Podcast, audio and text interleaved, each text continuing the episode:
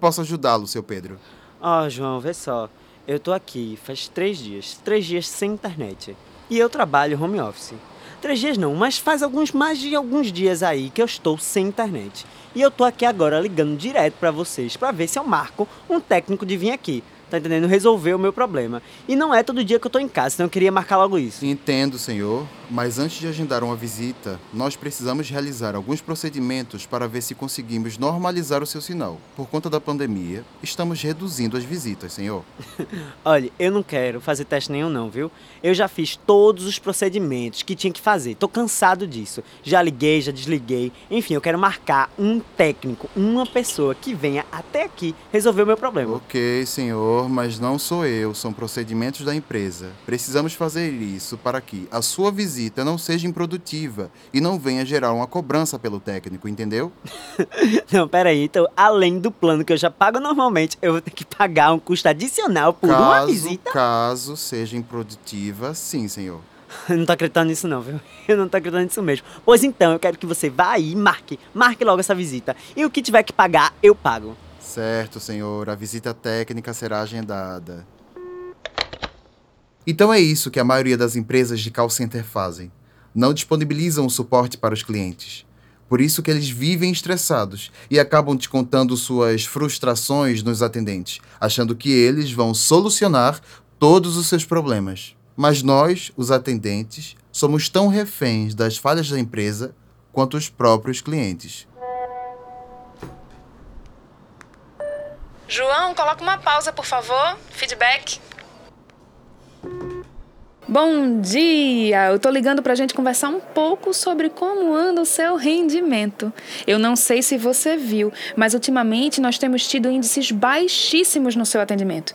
Suas rechamadas estão altas, auditamos algumas das suas ligações e percebemos que você não tem feito o procedimento como manda o script da empresa. João, o que é que a gente pode fazer em relação a isso? Você sabe, né? A entrega dos seus resultados influenciam bastante na forma como a empresa enxerga você enquanto funcionário. Você está em home office, no conforto da sua casa. Eu, sinceramente, não vejo a necessidade de não entregar as suas metas. Márcia, eu entendo. Eu entendo que eu, que eu possa não estar entregando resultado nesse momento. Mas, sinceramente, você sabe que eu me esforço muito para alcançar minha meta, não sabe? Você também sabe das dificuldades das ferramentas que utilizamos que, que quase nunca funcionam como deveriam. Isso prejudica o atendimento e a satisfação do cliente, Márcia. Entendo, João.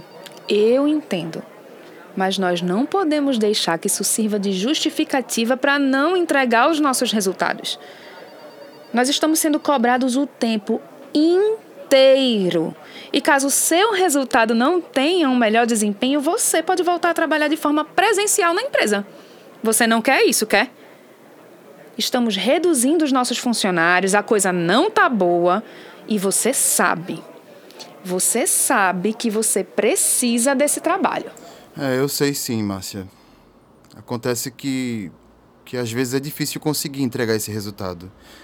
Mas enfim, eu vou tentar melhorar, eu prometo. Certo, João. Eu tô contando com você. Bom dia. Bom dia. Pois bem, as metas da empresa são como um conjunto de objetivos que o operador precisa entregar no fim de seu expediente.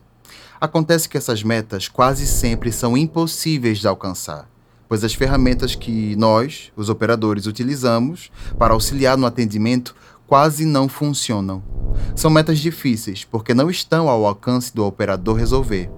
Cobram a gente o tempo que se passa entre uma ligação e outra, que não deve passar de 10 minutos e a gente ainda tem que garantir de resolver tudo para que o cliente não retorne o contato para a central. Todas essas coisas não estão no controle de quem está prestando suporte para o cliente. Esses resultados, quando baixos, interferem na produtividade do operador e, consequentemente, no resultado que deverá ser entregue pelo supervisor à sua coordenação. Funciona como, como esquema de pirâmide, onde quem está na base dessa hierarquia é o atendente. Sim, eu mesmo e o atendente só se fode. Alô, bom dia, com quem eu falo? Olha, você quer falar com quem? Me chamo João do Atendimento Viva. Estou entrando em contato com a senhora referente a um valor extra na sua fatura. Valor extra? Que valor extra que eu não comprei foi nada além do meu plano? Referente a quê? É em decorrência do aluguel de um filme, senhora. Que filme? O filme se chama. A...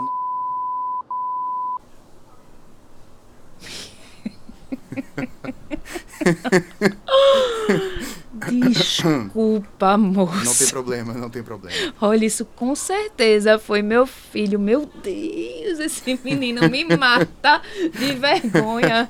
Mas tá, vá, tá certo. Bote, bote aí que eu vou tudo pagar. Tudo bem, senhora, tudo bem, eu entendo. Qualquer coisa, é só ligar para a nossa rede de atendimento. Obrigado e tenha um bom dia. Ah, obrigada. Bom dia, viu? Misericórdia, que menina é esse me fazendo passar vergonha. Ô, Júnior, que história é essa? Que história é essa de pegar filme adulto? De novo, tu não tem nem idade para isso. De vez em quando, os clientes deixam o telefone da chamada ligado, esquecendo de finalizar o atendimento muito antes do tempo limite. O operador, se não for besta, pode usar dessas situações para descansar do fluxo de ligações no decorrer do dia, que podem chegar a 40 atendimentos, por exemplo. Quando ocorrem essas ocasiões, parece que a gente é transportado para dentro do convívio familiar dos clientes, ouvindo coisas que não deveria, partindo para passeios. Por exemplo, se o cliente tiver problemas de sinal, eu não vou poder abrir uma visita técnica porque o operador não pode abrir muitas visitas no dia. Só que ao mesmo tempo, o cliente precisa da visita, pois está com um problema. Quando é informado que a visita não vai acontecer, ele deposita todas suas frustrações no atendente. É um jogo, onde o cliente é jogado de um lado para o outro pelos operadores, que são orientados a fazer isso para melhorar a entrega dos seus resultados. Mas com o trabalho em casa, também descobri que as demandas surgem com mais ainda intensidade que as trabalhando presencialmente na empresa. Trazer para minha residência preocupações que não são minhas é desfazer toda aquela noção básica de divisão entre tempo de trabalho e descanso. A sensação é que as cobranças ficam presas dentro da minha própria cabeça e não mais no escritório. A máquina utilizada para a realização do trabalho funciona agora dentro de minha casa, como um supervisor eletrônico, me observando e me lembrando o tempo inteiro que eu preciso entregar os meus resultados. Eu não pedi nada de graça a vocês. Então, vocês têm mais do que a obrigação de me passar meus dados. Eu quero saber por quê, porque a conta tá paga. Ninguém me informou. Por qual motivo que a minha foi cancelada? sou advogada. Pô, senhora, a senhora já atrasa a conta pra caralho. Eu queria só te dar o porra do parcelamento. A senhora atrasa? Dá pra você abaixar o tom de voz que você tá falando comigo, que você está me incomodando? Alô, bom dia, com quem eu falo? Com quem você quer falar? Você quem me ligou? Me chamo João, senhor, do Atendimento Viva.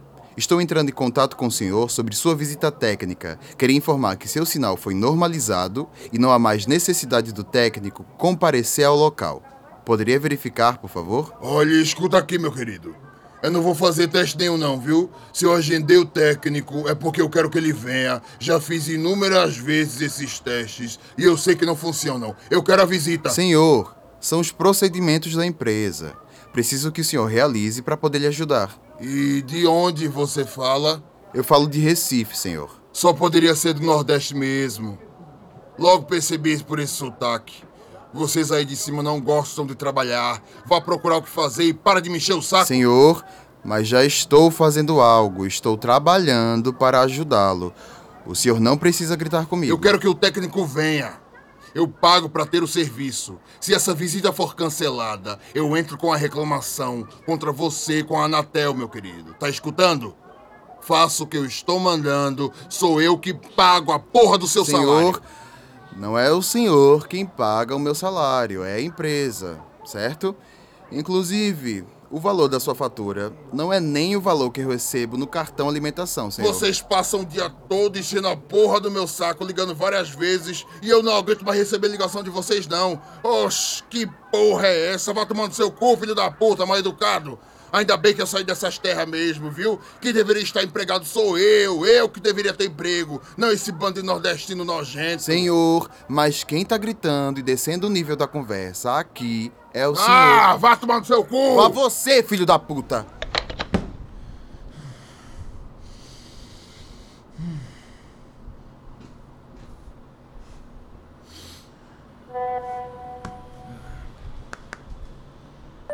Oi, João, boa tarde. Eu queria que você pudesse comparecer na empresa para que a gente possa realizar um feedback na segunda-feira.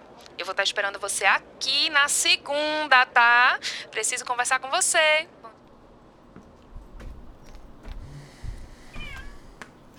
Oi, nego, cheguei. Cadê tu? Quero falar contigo. Oxente, o que foi que aconteceu? Eu acho que vou ser demitido, Gustavo. Demitido? Pois é. Por quê? Simplesmente eu mandei um cliente tomar no cu. Tomar no cu? Uhum. Como é que foi isso? Enfim, véi. Recebi uma mensagem da supervisora e ela quer que eu vá lá na empresa. Ô, oh, meu amor. Tenho certeza que ele mereceu. Foda, pô. Calma, não precisa ficar também entrando nessa. Pode não ser nada também, eles fazem isso o tempo todo. Sei lá. Vai, vamos, vamos pra praia. Eu comprei cerveja, a gente relaxa um pouco, para de pensar em trabalho. Você tá na frente desse computador o dia todo. Vamos. Vai, vai, vai. Tem razão. Bora.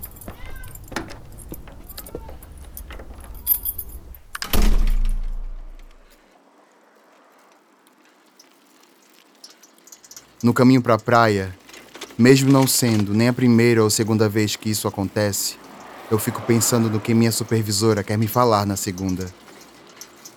Apesar de tudo, nesse momento eu não posso perder esse emprego. Mesmo com todo o desgaste que sofro dos clientes e dos meus supervisores, é de onde eu consigo pagar meu aluguel e me sustentar. Essa realidade não é só minha, é de milhares de outras pessoas como eu. E eu não posso ficar desempregado. Não tenho para onde voltar. Tudo que eu quero agora é não ouvir mais nada além do silêncio do mar.